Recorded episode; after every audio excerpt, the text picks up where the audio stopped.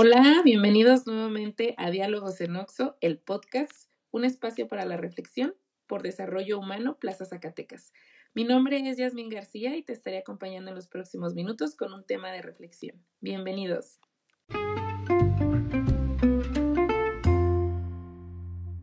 Bueno, el día de hoy vamos a platicar sobre las infancias felices.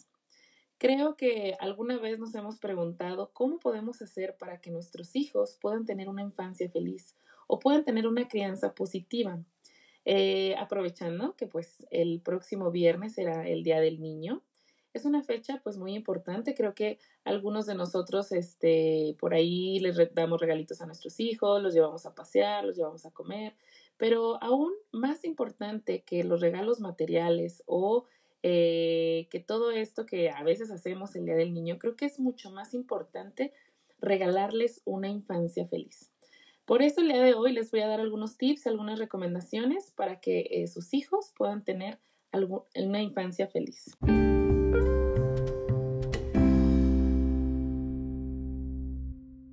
Y bueno, creo que eh, vamos a empezar a platicar un poquito por qué la infancia es tan, tan, tan importante. La infancia es muy importante porque nosotros aprendemos todo lo que somos o lo que vamos a hacer cuando seamos adultos en la infancia. Es decir, no sé si ustedes han escuchado alguna vez, eh, los niños son como esponjitas. Esta frase o eh, digamos que este refrán que se tiene por ahí es totalmente cierto. Los niños aprenden lo que ven. Es tan importante que nosotros aprendamos de alguna forma a crear infancias positivas y a entender que la infancia es tan importante y a no minimizar las emociones de los niños. ¿Por qué? Porque los niños pues también sienten, también lloran, también se enojan. Y en ocasiones nosotros tendemos muchísimo a, a restarle importancia porque son niños, cuando debería de ser todo lo contrario, ¿no? Necesitamos entender que las emociones son también igual de importantes en los niños. Y bueno, me gustaría mucho comentarles también que en la infancia nosotros tenemos nuestros primeros vínculos. Aprendemos a relacionarnos con los demás, aprendemos eh, a relacionarnos con los demás, no lo hacemos ya cuando somos adultos, lo hacemos cuando somos niños. Es muy importante que tú le enseñes a tu hijo a convivir, que lo enseñes a compartir, que lo enseñes que, que hay un mundo no allá afuera en el que se tienen que respetar reglas, en que hay valores, y todo eso lo aprendemos desde niños, ¿no? Eh, ¿Cómo podemos empezar a fomentar todo esto desde casa y desde pequeñitos? Con cosas tan sencillitas como los hábitos, la disciplina. Es decir, enseñarle a mi hijo que tiene que alimentarse bien, que tiene que lavarse los dientes, que tiene que cumplir un horario, establecer reglas y límites, sobre todo empezar a enseñarles a compartir. Creo que ese es un problema eh, pues muy grande que existe hoy en día porque los niños pues difícilmente comparten, difícilmente quieren hoy en día compartir sus juguetes y hay una etapa, hay una edad en la que es difícil que el niño lo quiera hacer. Eh, por ahí hemos escuchado los terribles dos, ¿no? Los terribles dos o tres años, ¿no? Porque son los de la edad más difícil para los niños. Eh, entender que, que no solamente es él, ¿no? Que hay un mundo a su alrededor y que tiene que empezar a compartir. ¿Qué otra forma o qué otras cosas podemos hacer? Eh, hay cosas como, por ejemplo, en cada edad o en cada etapa hay que enseñarle a nuestro niño, por ejemplo. Si el niño ya puede levantar sus juguetes, pues enseñarle que cada que saque sus juguetes los tiene que guardar. Hay que tener un espacio asignado exclusivamente para sus juguetes. De preferencia, hay que tener una clasificación, por ejemplo, pues aquí están los rompecabezas, aquí la plastilina, aquí las pelotas, etcétera. Y desde entonces le estás enseñando al niño que todo tiene un orden y que todo tiene que tener reglas, ¿no? Es decir, de 5 a 6 vas a jugar, de 7 a 8 vas a hacer la tarea. Estas cosas o estas reglas tan pequeñitas que a lo mejor a veces pasamos desapercibidas son muy importantes para que el niño cuando crezca aprenda a respetar las reglas y aprenda a entender que bueno, que todo, todo, todo, todas sus actividades más adelante, ya sea en la escuela, en la universidad, en su trabajo, pues tienen un orden y hay que respetar ciertas reglas, ciertos horarios, etcétera, etcétera, ¿no? Entonces, estas cosas o estas recomendaciones que yo les doy ahorita, eh, nosotros podemos empezar a hacerlas desde chiquititos, ¿no? O sea, si el niño ya puede eh, levantar sus juguetes, pues enseñarle, ¿no? Enseñarle que se tiene que lavar los dientes, enseñarle que tiene que levantar sus platos, cuando crezcan, enseñarle que tiene que tender su cama, eh, sobre todo entender que hay actividades que no son solamente exclusivas de mujeres, sino también de hombres y mujeres. Y eso tenemos que enseñárselos desde chiquititos, ¿no? Acuérdense que estamos intentando también eh, tener una equidad eh, de género en donde las actividades eh, sean iguales, ¿no? Entonces, no solamente a lo mejor la limpieza hay que encargársela a, a la niña, ¿no? También hay actividades que el niño puede empezar a hacer y como que, pues, por ejemplo, barrer, trapear, limpiar su cuarto.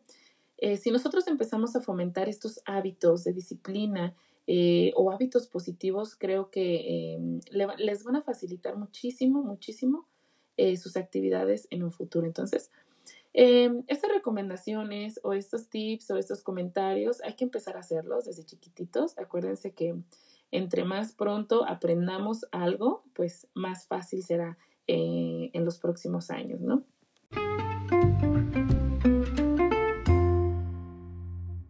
Recomendación para que eh, los niños puedan tener infancias felices y, no tener muchísimas discusiones con ellos o muchísimos regaños es aprender a poner reglas y límites en la casa.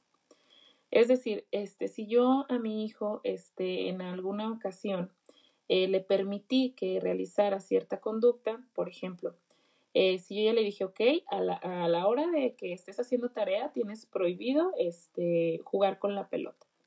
Ese es un ejemplo, ¿no? Y, y, bueno, el niño pues deja de hacer la tarea, va y toma la pelota y se pone a jugar con ella y yo no le digo nada.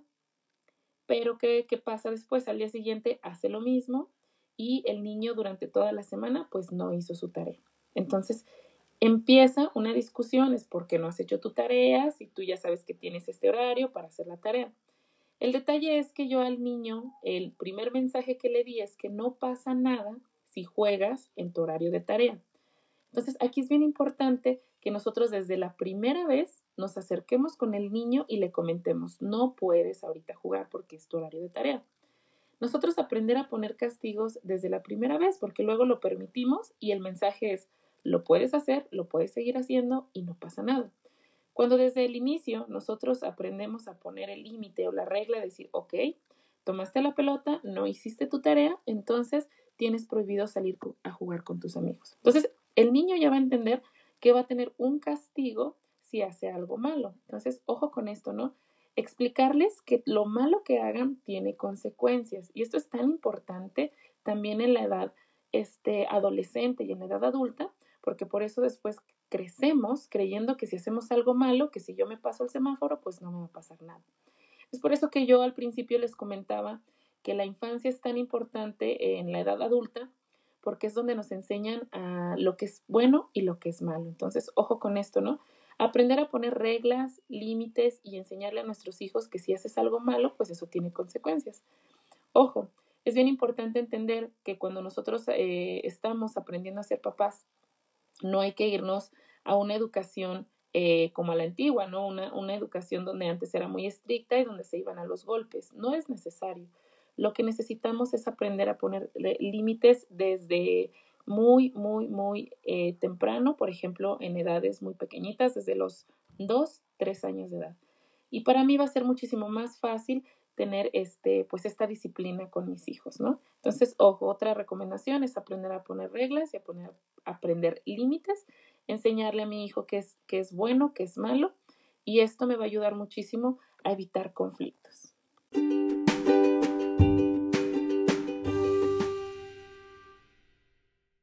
Muy importante dedicar tiempo de calidad con nuestros hijos.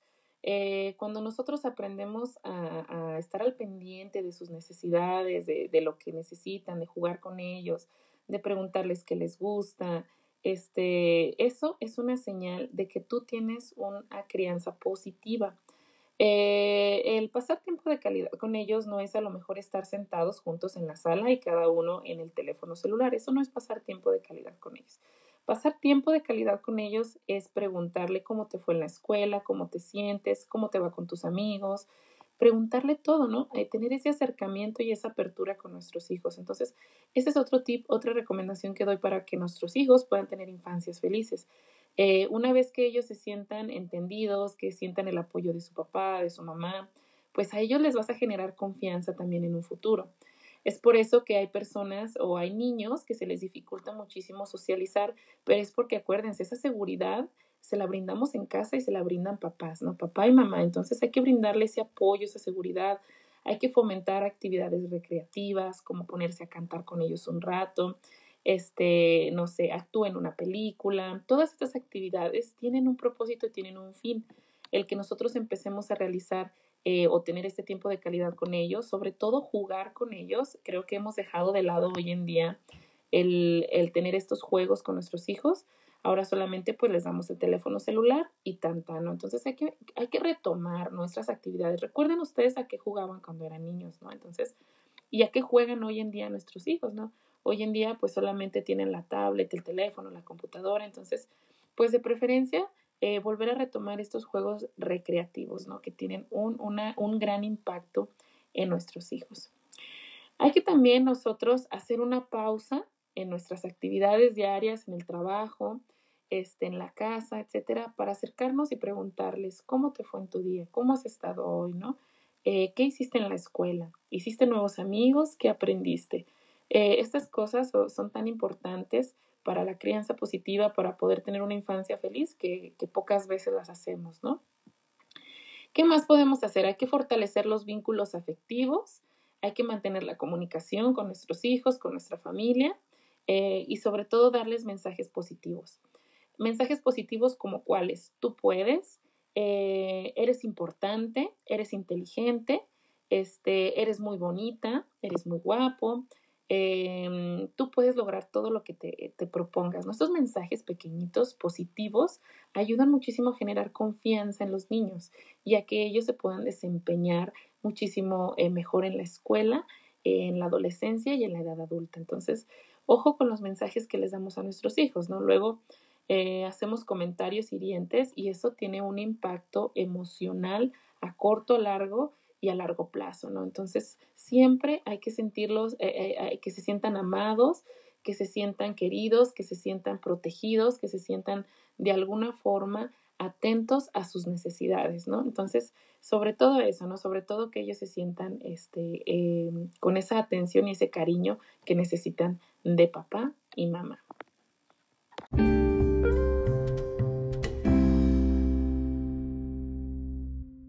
Bien, ya para finalizar, pues este, la edición del día de hoy, eh, haciendo un pequeño resumen, es importante aprender a fomentar hábitos en nuestros hijos, hábitos positivos.